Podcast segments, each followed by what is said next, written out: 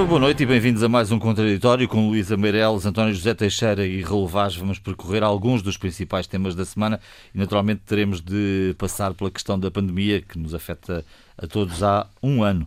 Bom, eh, a expressão da semana será talvez PDF, acho que todos recebemos o longo documento, ou semi-longo documento que constitui o plano de desconfinamento, ontem apresentado por António Costa, e usando uma palavra que também uh, reentrou no nosso vocabulário do dia a dia, podemos dizer, Raul Vaz, que o postigo do desconfinamento vai abrir por fases, desde a próxima segunda-feira até 3 de maio. Passo a passo, portanto. Exatamente, é na palavra de, do Presidente da República um desconfinamento muito razoável e muito prudente. Isto é dito em Roma, uh, na visita ao Papa, e portanto acreditemos que este, que este desconfinamento tenha uma benção enorme que nos faça chegar a 3 de maio, que é a data prevista neste percurso, onde uh, vamos regressar, se tudo correr bem, uh, a uma vida mais normal.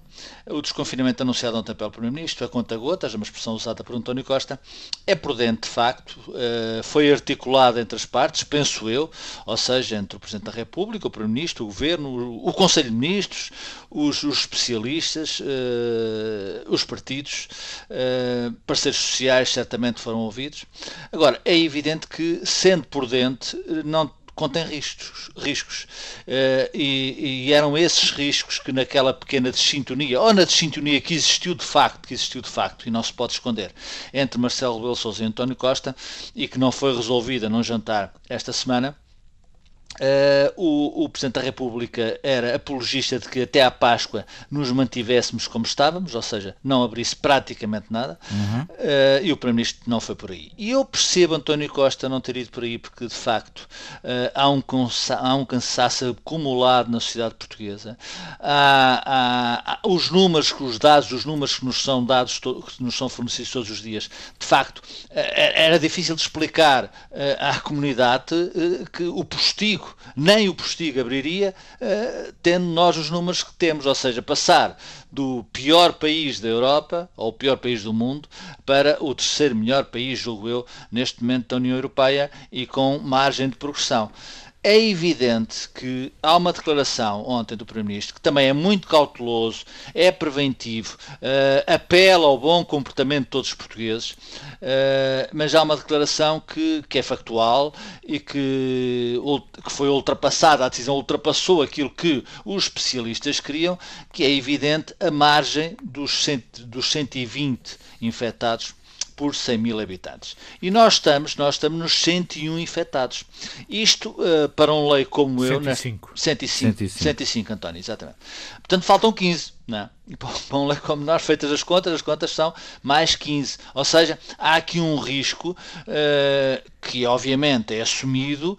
Agora, uh, tomando como posição a, a de Marcelo de Sousa, que era o pior que nos pode acontecer agora, e esperemos que não aconteça, é que abrir mesmo abrindo a conta-gotas, mesmo abrindo a postigo e depois da Páscoa uh, voltar a fechar uh, o, o, o, primeiro ciclo e os ensinos e as creches. Isso seria, obviamente, uh, mal para a sociedade portuguesa, mas também seria muito mal para o governo e, particularmente, para o Primeiro-Ministro, que assumiu esse risco praticamente sozinho. Ou seja, não é uh, suficiente apelar aos portugueses para se portarem bem, para ter um bom comportamento. As pessoas vão certamente e naturalmente. Mas também é relevante.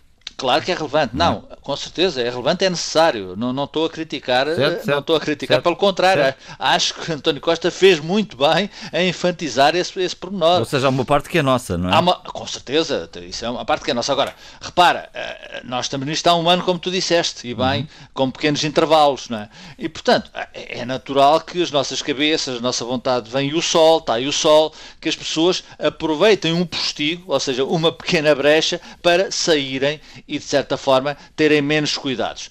Este é o quadro geral uh, num plano de, de, desconfinamento, perdão, que de facto é cauteloso, que de facto é a conta-gotas e que esperemos todos que corra bem. Até porque, se não correr bem, e agora numa pequena uh, apreciação política, é evidente que a desintonia que existe ou que existiu entre Marcelo Rebelo Sousa e António Costa vai se acentuar. Imagine-se por, uh, por por indesejável que uh, isto teria que fechar uh, em função, obviamente, desse índice e de outras, de outras uh, coisas que, que, que, pudessem correr menos bem. É evidente que aí não, não faltariam aqueles que diziam Estão a ver, o Primeiro-Ministro quis abrir, o Presidente da República não queria, os especialistas não queriam abrir tanto e, portanto, há aqui um problema de definição política, de estratégia, de convergência a estratégia. E isto é evidente que cria ou, ou poderia criar um clima uh, de atrito entre uh, duas partes. O Presidente da República e o Primeiro-Ministro são essenciais, na minha opinião, para vencermos, para vencermos esta crise. Hum.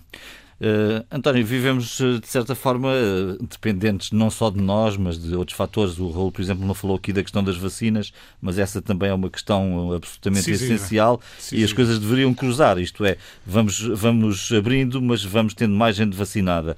Uh, bom, eu acho que aliás é esse ponto, sobretudo, e talvez não haver ainda garantias mesmo ao nível da testagem massiva, das condições em que as escolas e outros equipamentos públicos eh, oferecem aos cidadãos, mas sobretudo a vacina, como disseste, que eh, trava muito eh, o pensamento do Presidente da República. Não quer dizer que o Governo lhe seja eh, eh, indiferente, que não é, obviamente, não é ninguém, mas eh, essa é a alavanca que, que está frouxa, que está eh, muito lenta e que é preciso acelerar. Obviamente não depende, ou depende muito pouco de nós, mas quando há vacinas, vacinamos e essa eficácia revelámo-la, mas esse é o lado decisivo. Eu, de qualquer modo, ia por uma questão inicialmente mais política, lá em São Bento, como estão as relações, o que é que há de novo, e de facto, manifestamente, eh, o que, olhando para trás, aconteceu foi que Marcelo Rebelo de Souza, mesmo quando todos percebíamos que não tinha qualquer responsabilidade no que aconteceu eh, no Natal, eh, que se veio verificar no início do ano. Ele assumiu que a responsabilidade, o primeiro responsável era ele. Ele deu a cara em permanência, aqui e ali deixou subentendido que uh, alguma distância, mas no essencial, em quase tudo, ele deu a cara por tudo o que estava a ser feito. Deu a cara pelo estado de emergência, cuja iniciativa lhe coube e lhe coube sempre como é, como é, é constitucional, mas eh, mais do que isso, deu a cara até por medidas que extravasavam eh, o âmbito da sua, dos seus poderes. Eh, se o governo devia legislar sobre o ruído nas habitações, coisa que nunca foi feita, e discutindo nós, e aqui e ali, se as competências executivas do governo não estavam a ser condicionadas efetivamente por Belém. E o que aconteceu agora foi algo de diferente. O Presidente da República deu todos os sinais deu sinais na última declaração há 15 dias do estado de emergência, deu sinais nas declarações que foi fazendo, no discurso de posse, já depois disso, de que importava ser muito cauteloso, importava manter, no fundo, estas regras até até à Páscoa. Essa era uma questão uh, essencial. E hoje, na entrevista que deu à RTP em Roma, uh, ele uh, refere que ficou tranquilo por o governo manter as restrições até à Páscoa. Esta foi, digamos, a concessão. E, e faz questão... disse que, que foram medidas equilibradas. É, não, e faz questão de dizer que, no fundo, o que o governo fez foi um equilíbrio entre as posições do próprio governo, as do Presidente da República, as dos parceiros sociais e as dos especialistas. E, portanto, o que aqui foi anunciado ontem será esse ponto de equilíbrio no entender de Marcelo Rebelo de Sousa. Mas não é este o ponto de vista, quando se diz que é o ponto de equilíbrio entre isto tudo, quer dizer que o que resultou daqui não é necessariamente aquilo que o Presidente queria certo. fazer por si só. E, obviamente, que o Presidente não tem eh, responsabilidades executivas e é natural que isso aconteça. Mas há aqui um estado qualitativo do ponto de vista político, do ponto de vista do equilíbrio dos poderes, que tem já uma nuance. O ónus do que acontecer a partir de agora é, sobretudo, de António Costa, de António Costa do governo, daquilo que for feito, no êxito e no fracasso. Eh, não quer dizer que o Presidente não esteja em coincidência estratégica, para citar as palavras de hoje também nessa entrevista, mas, eh, e não dê a cara por as medidas, como, como todos eh, sabemos, mas a verdade é que ele já não é o responsável como ele próprio se assumia por o que está a ser hum. feito. Isto é, o governo assumiu assumiu rédeas da condução eh, política, das medidas executivas, do anúncio do, dos apoios setoriais como hoje. Convém dizer, e isso abona a favor daquilo que Marcelo disse, que já tinha, eh, interpretando o seu próprio silêncio, que já tinha dito o que tinha eh, a dizer quando foi há 15 dias e no discurso de posse. Convém lembrar que há 15 dias o Presidente exigiu precisamente um desconfinamento planeado por fases exigiu também medidas mais adequadas em todos os setores de apoio às empresas, aos trabalhadores e a todos os setores, o que aconteceu eh, efetivamente hoje. E, portanto, desse ponto de vista, o governo cumpriu no essencial o que o presidente lhe disse, mas deu a sua interpretação, os seus timings, o seu calendário para uh, que a abertura, que não quis assumir como desconfinamento, porque tem este, este nome de uh, reabertura progressiva da sociedade portuguesa, uhum. foi assim que chamou a este plano, o tal plano a conta-gotas, como sublinhava o Raul, mas uh, este é o plano do governo. Há que dizê-lo há que dizê-lo com clareza, como, como, como para usar a expressão já, já, já muito estafada e muito conhecida. Uh, aliás, convém recordar que o Presidente, à partida para Roma, fez questão de dizer o seguinte: não posso comentar decisões sobre o desconfinamento que ainda não conheço. Uhum. Ele fez questão de dizer isto, e isto não é apenas dizer não comento aquilo que ainda não foi anunciado, é dizer não comento aquilo que não conheço, que não sei, Sim. o que é que vai sair dali. E, portanto, quando eh, hoje interpreta as decisões do governo, é dizer, bom, elas resultam aqui de um ponto de equilíbrio entre as várias partes, incluindo eu, que também sou parte eh, dessa, dessas medidas. Mas há aqui uma mudança qualitativa que é realçável.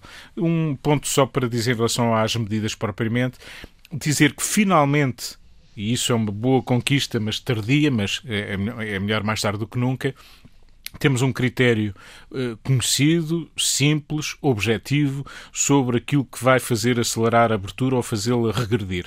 E este equilíbrio entre uh, os indicadores de novos casos até ao tal teto dos 120 e do RT, do, do risco de transmissibilidade, uh, um. digamos, no limite de 1, né? nesta altura o que foi anunciado anda pelos 0,78, é, esse, é esse o número, faz-nos pensar que, enfim, o avanço ou recuo destes indicadores eh, poderá, eh, eh, digamos, significar a abertura ou o fechamento desta ou daquela atividade. E isso é um critério Sim. objetivo Sim, que todos passamos a conhecer. Não há garantia que até 3 de maio não haja aqui mudanças. Exatamente. É Portanto, a imprevisibilidade é total. Os mais vulneráveis da sociedade portuguesa ainda continuam em, em, em, numa medida ainda muito significativa por, por vacinar. Faltam vacinas, as vacinas são essenciais. Vamos ver se os testes massivos e as condições que se colocam à, à reabertura do, dos espaços são, eh, são uh, efetivamente uh, concretizados e se também os portugueses, que têm, obviamente todos nós temos essa cota parte, se, se vamos ser rigorosos no cumprimento escrupuloso destas medidas. Porque há uma conclusão final, só para rematar com isso, nós, obviamente, o confinamento produz uma redução drástica dos casos, como é público e notório, mas não podemos viver eternamente em confinamento. Até poderia ser saudável, desse ponto de vista, mas é inviável e insuportável. Sim, é saudável por um lado, mas muito pouco saudável por outro. Já agora falaste do, dos testes rápidos, eles, o Governo autorizou venda de autotestes rápidos nas farmácias a partir do próximo... Finalmente, finalmente. A partir do próximo dia, uh, a partir de sábado, se uh, tenho a informação aqui correta. Luísa Meireles, o que tens a dizer sobre o momento em que vivemos, este momento de sinais de alguma abertura? Uh, olha, eu gostava de pegar nas palavras do António, que hum, porque acho que por vezes a gente esquece que para além desta terrível pandemia sanitária, nós também temos uma pandemia económica. E isso é o grande drama e, eh, de um governo que tem que decidir e que, como até o próprio António Costa disse, uh, ouviu os especialistas, uh, apontam determinados critérios, mas depois ele tem que decidir. Uh, eu acho que uh, o facto de hoje ter sido anunciado novas medidas de apoio à economia, pelos vistos, enfim, é imenso dinheiro 7 mil milhões de euros, uh, muitos dos quais a fundo perdido, espero que resultem para uma sociedade que, que está em franco, em franco, quer dizer, em, em, em franco desespero, quero uh, mitigar de certa maneira, mas que quando hoje a gente, quando vemos que, por exemplo, no, uh, com este uh, plano vão, vão reabrir os cabeleireiros na próxima segunda-feira, não sei se já alguém marcou marcou sua, o seu corte. Um, mas Sim, a verdade pessoas, é que. As pessoas vão mostrar-se mais e, portanto, têm que estar bem claro. penteadas. Oh, às vezes não é questão de mostrar, às vezes é mesmo questão de se olhar ao espelho. mas passando por cima disso, era só para dizer que, uh, segundo a associação lá dos cabeleireiros, li eu hoje, uh, eles podem reabrir, mas vão ser metade daqueles que eram há um ano. Portanto, e se isto continuar, vão ser menos ainda. A restauração e daí em aspas aspas. Ou seja, há efetivamente uma pandemia económica e há que acudir a ela, ao mesmo tempo que temos que acudir à pandemia sanitária, porque também sem gente não há economia. Ora, eu fiquei, eh, eu acho que este programa, eu como nós quatro, não é? Nenhum de nós é especialista. Uh, podemos, quando muito, dar a nossa opinião uh, e ouvir os outros, ouvir os especialistas, mas aparentemente parece-me um plano razoável, embora uh, e razoável, mas com baias, digamos assim, porque é muito estrito, é muito restrito, tem critérios muito apertados. É verdade que tem, passou, passou para metade os tais a tal meta dos 240 mil por 100 mil eh, habitantes eh, aos 14 dias acumulados passou para 120. Um, e isso é um e o R, o tal, o tal célebre R da transmissão, uh, tem que estar sempre abaixo de 1 e agora está em 0,7 e acho que isso um, é, é, uma, é uma bitola mesmo muito apertada. Fico satisfeita por haver, pelo menos, uh, nós conseguirmos perceber que, consoante esses dados, nós possamos evoluir e até um, evoluir ou não, ou parar, e nós próprios, pessoas, hum. uh, termos, uh, vermos o nosso comportamento em função disso.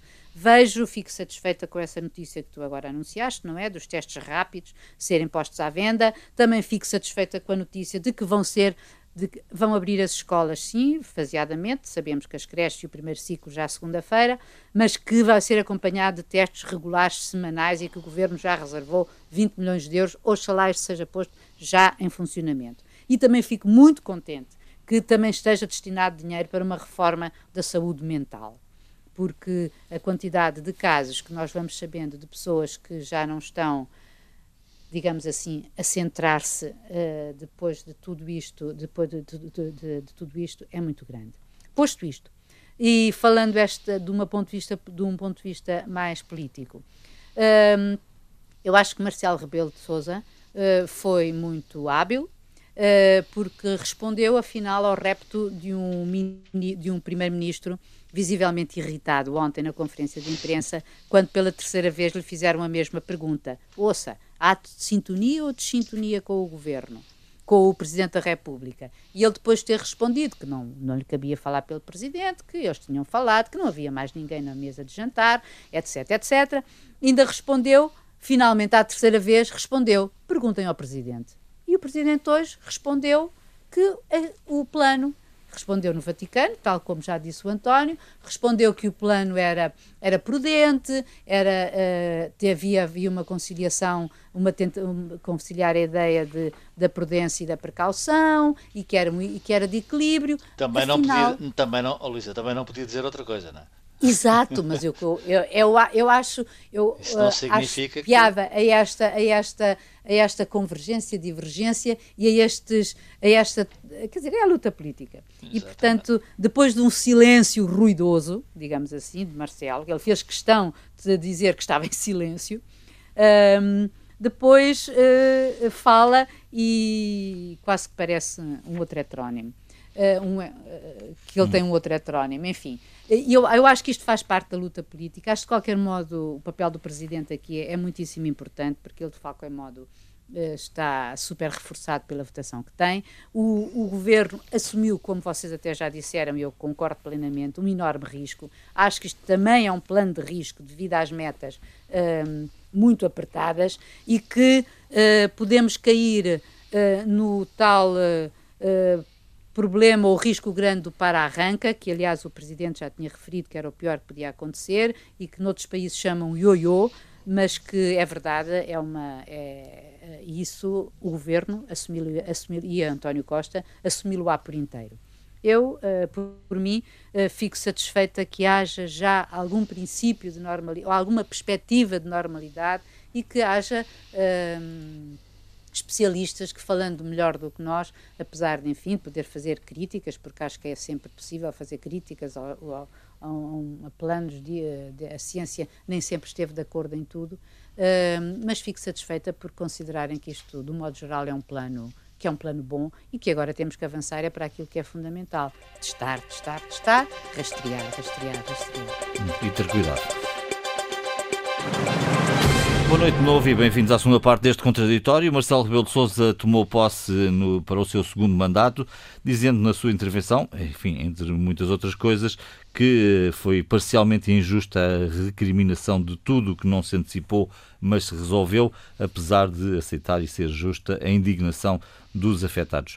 Marcelo Rebelo de Sousa, numa cerimónia muito diferente, Raul, daquilo que estamos habituados a ver, pelas contingências impostas pelo Covid. O que é que fica da sua intervenção e de um dia bastante intenso que, eh, que o levou até inclusive ao Porto, em que o fez eh, em, em, que o, em que o fez. Em que desconfinou. Em que desconfinou um bocadinho, não é? Bastante, bastante.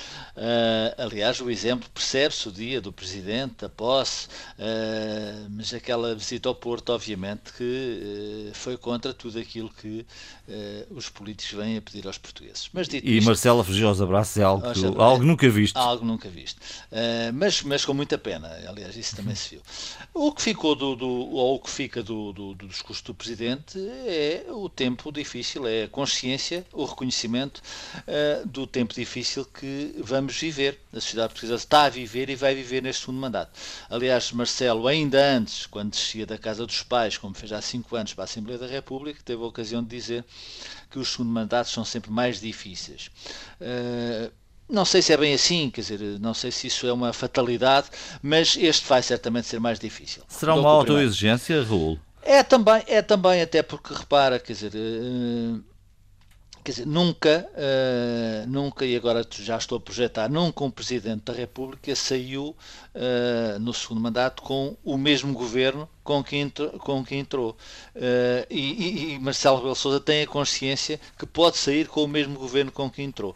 Uh, ou com, enfim, com uma solução governativa uh, semelhante àquela com que entrou. Entrou com a geringonça, que vinha do tempo do cavaco, entrou sem, sem, sem resistências, o tempo foi passando bem até que apareceu a pandemia. E se em 9 de março de 2016, como o Presidente dizia, havia mais sonhos e menos medos, agora é precisamente o contrário, ou seja, há uh, mais medos e menos sonhos. Marcelo Bassouza teve, teve, teve a ocasião, teve a oportunidade e o gosto de, de, definir o seu mandato em vários mandatos, ou seja, fatiou o seu mandato. E para explicar aquilo que politicamente ele pensa que pode ou deve ser feito. A primeira fatia, esperemos que seja a fatia mais pequena do bolo, é até ao fim da pandemia, a segunda fatia é até às eleições legislativas de 2023 e a partir daí, obviamente, o cenário altera-se, independentemente de qual seja o resultado. Uh, e Marcelo Bassouza tem a consciência que esse tempo vai, vai ser, não só até lá, como depois de lá, uh, provavelmente muito difícil. Repara, a sociedade portuguesa, a, a, a política, o, o, universo político português está muito mais fragmentado do que em 2016, bastante mais. Aliás, quando em 2018 uh, o Presidente da República chamava a atenção para uh, fenómenos que estavam a acontecer e estava-se a referir concretamente a alguns extremismos que emergiam na sociedade portuguesa e que, parentes reto, António Costa uh, não percebeu ou não quis perceber, dizendo que isso era música para passarinhos, é evidente que infelizmente isso tem-se vindo a, a, a, constatar, ou seja, a força que o Chega tem tido na, tem vindo a assumir na sociedade portuguesa, um partido extremista, um partido com todas as características que nós conhecemos, e com uma direita tremendamente fragmentada e com uma esquerda que em 2016 estava muito mais unida. E unida porquê? Unida porque queria tirar, retirar a direita do poder que, lembre-se já agora a propósito, em 2015 tinha ganho as eleições uh, e não tinha conseguido e tinha perdido o poder. Ou seja, a fragmentação à direita, sobretudo em termos de, de blocos uh, partidários, também existe essa fragmentação à esquerda. O bloco de esquerda está muito mais afastado do Partido Socialista. O Partido Comunista está a medir certamente uh, todos os dias ou com uma grande regularidade o custo, o custo-benefício do seu apoio ou do seu provável apoio a um orçamento de Estado de António Costa e do governo socialista. E é com este quadro que Marcelo Rebelo se vai deparar e vai se deparar sobretudo em 2020, depois de 2023, porque até lá é evidente que há eleições, há, há, há, há pandemia, sobretudo há pandemia, e na pandemia é evidente que as declarações, por muita desintonia que haja entre Marcelo e António Costa, a declaração será sempre a declaração do Vaticano, não há mais Paris, mas agora há Vaticano, e depois, e depois há as eleições autárquicas, vamos ver, obviamente, uh, qual é o caldo político que vai sair dessas eleições. Há Lisboa, há Carlos Moedas, eu acho que é muito cedo para estarmos a extrair daí eleições, já há Fernando Medina, uh, há uma diferença muito considerável de 60 câmaras entre o Partido Socialista e o Partido Social Democrata e, portanto, isso é muito difícil de ultrapassar, mas se Rui Rio não conseguir minorar essa distância, é evidente que a sua liderança também estará certamente em jogo. E chegados a 2023, com Rio, sem Rio, uh, com moedas, sem moedas, uh, é evidente que o quadro para Marcelo é terrível, porque o pior que pode acontecer a um Presidente da República não é, não é uh, sair uh, de Belém com a mesma solução política com que encontrou. O pior que pode acontecer a um Presidente da República é olhar para trás, é olhar para trás e achar que esse tempo foi perdido.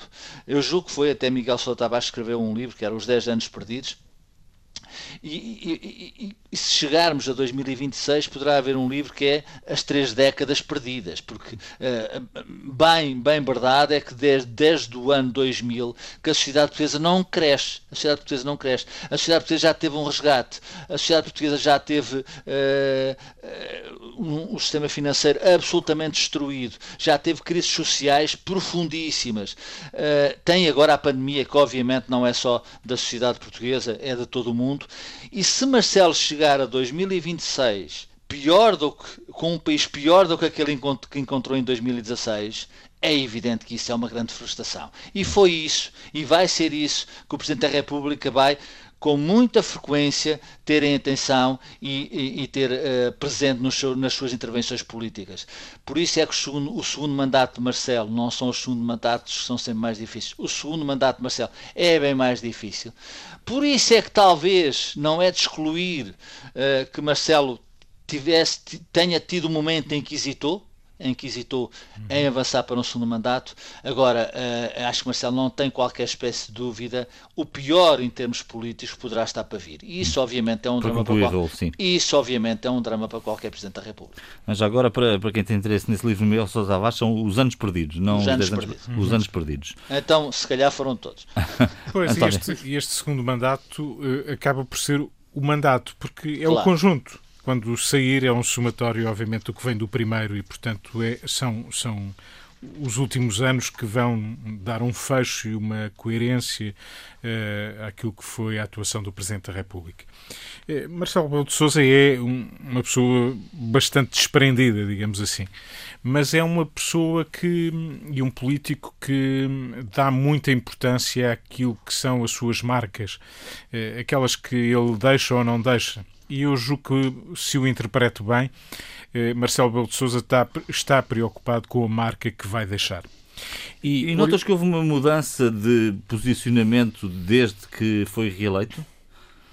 Não necessariamente, não. Eh, mas eh, vamos lá ver, não necessariamente ele usa sempre a expressão que sou o mesmo e, portanto, este é o mesmo homem eh, que foi reeleito e que é de novo presidente. Sim, mas pôs, por exemplo, marcas na questão da ruído, as livrarias, etc. Sim, pôs mas, ali marcas, não pois, é? talvez mais do que isso. E ele estava, quando cumpriu o seu sonho de ser presidente, e ele pensou nisso muitas vezes, hesitou muitas vezes, do mesmo modo que terá hesitado, mas enfim, a pandemia não lhe deixou qualquer margem para se, se recandidataria a novo mandato.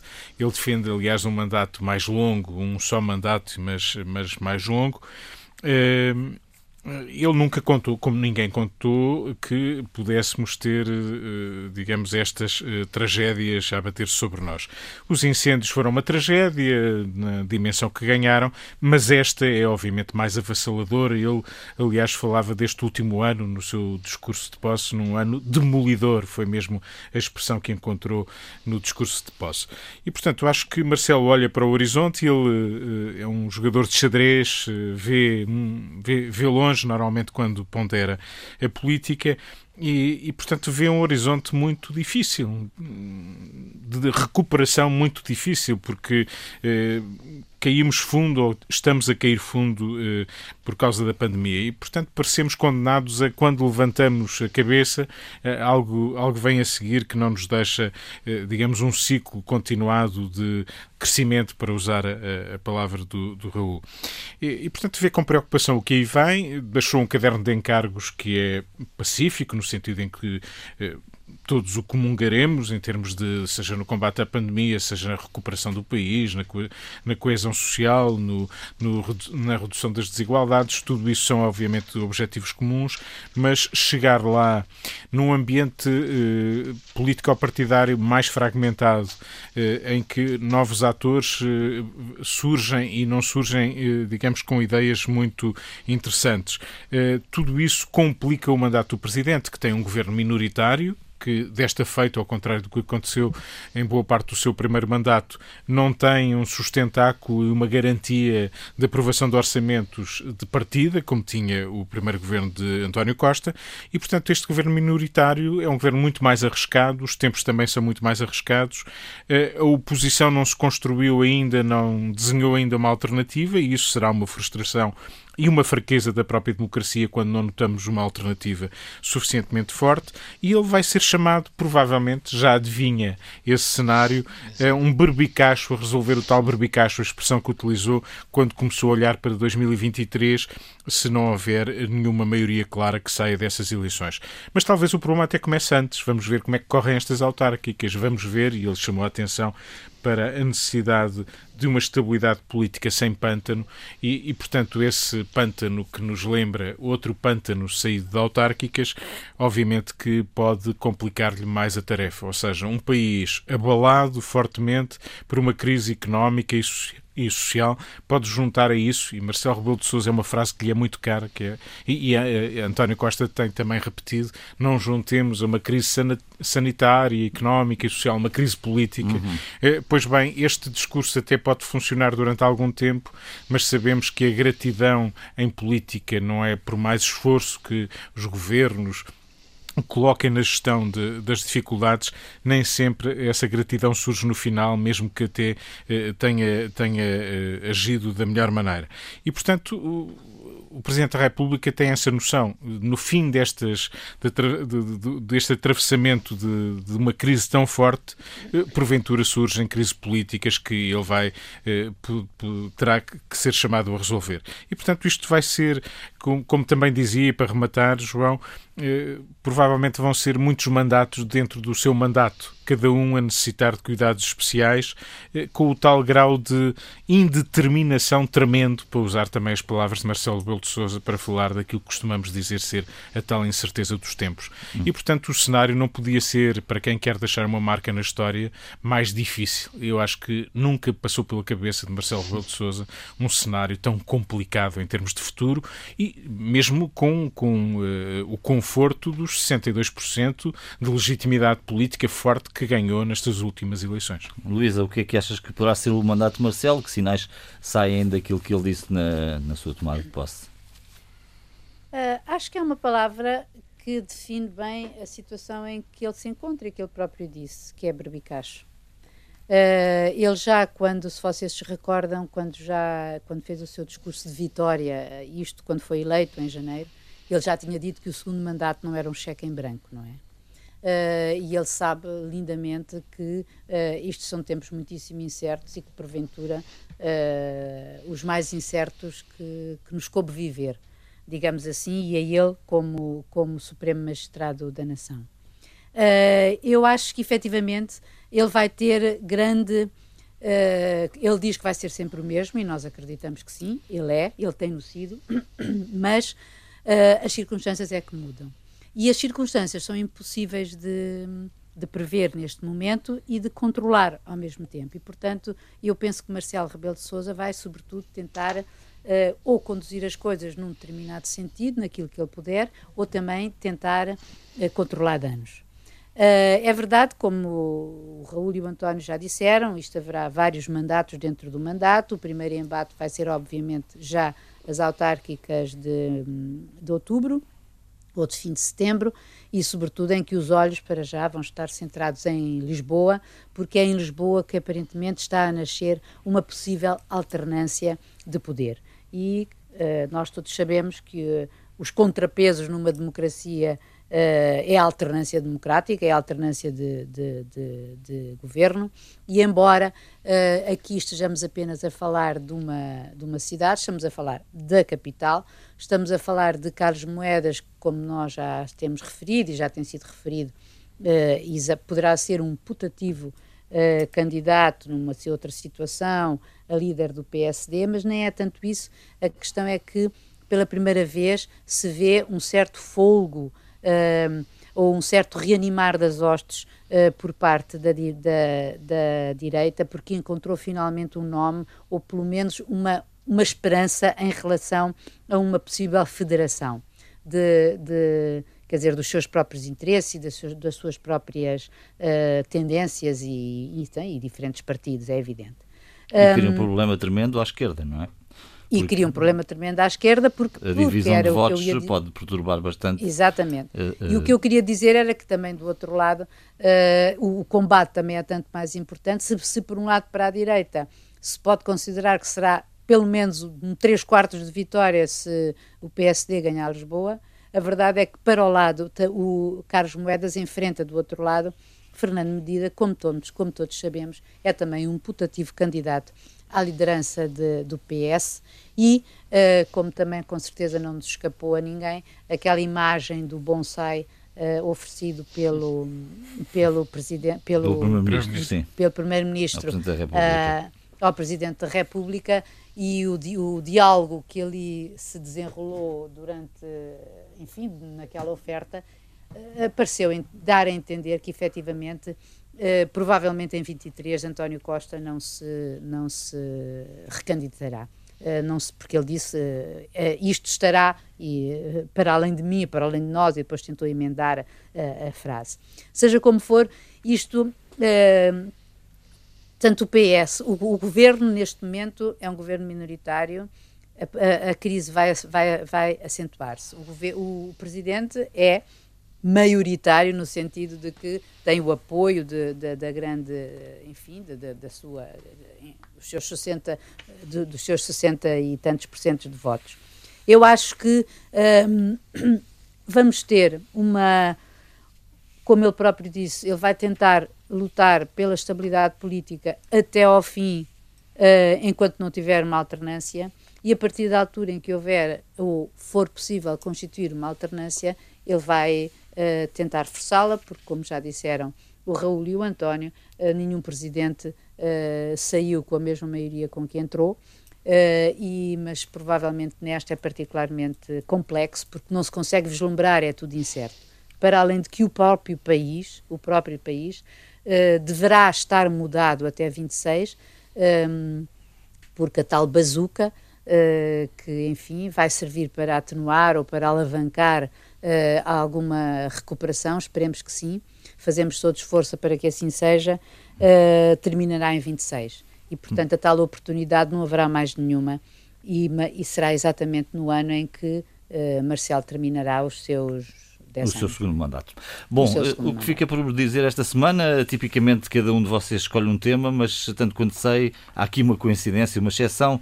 Vamos abrir esta semana. Raul, começa é, por ti. Consigo, não consigo fugir do Brasil um país fantástico que não merecia, uh, não merecia o que tem.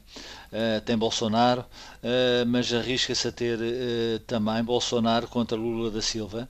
Eu sei que a decisão, todos sabemos que a decisão ainda não é definitiva, mas é, é, provável que Lula possa ficar livre politicamente, livre pessoalmente e politicamente, para voltar eventualmente a concorrer à presidência do Brasil.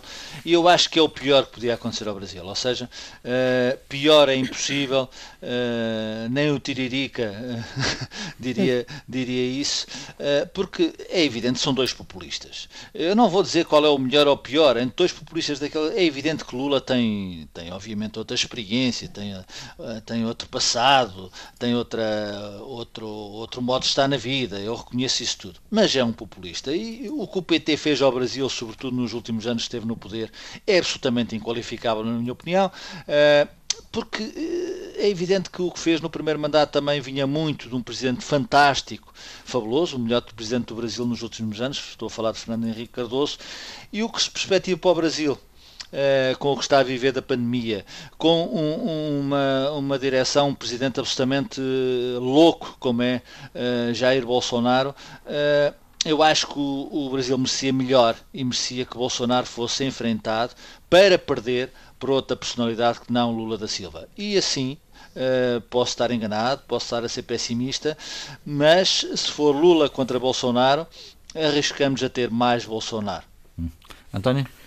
Bom, uh, o tema é o mesmo, este podia ser um tema, Sim. obviamente, de discussão aqui, se tivéssemos mais tempo, mas uh, o, que me, o que me impressiona mais é a degradação que o Brasil vai mostrando ao mundo degradação da sua democracia, degradação social, degradação económica. Eh, é, nesta altura, um dos países do mundo, o segundo ou um dos dois com mais eh, mortes diárias eh, por Covid tudo isto é, é, demasiado mau para ser verdade e, e, de facto eh, só faltava mesmo que a justiça perante eh, situações que mereceriam eh, punição, que mereceriam ser bem investigadas e bem punidas. Falo da Operação Lava Jato, que é esta que está em causa e que colocou na cadeia Luís Inácio Lula da Silva.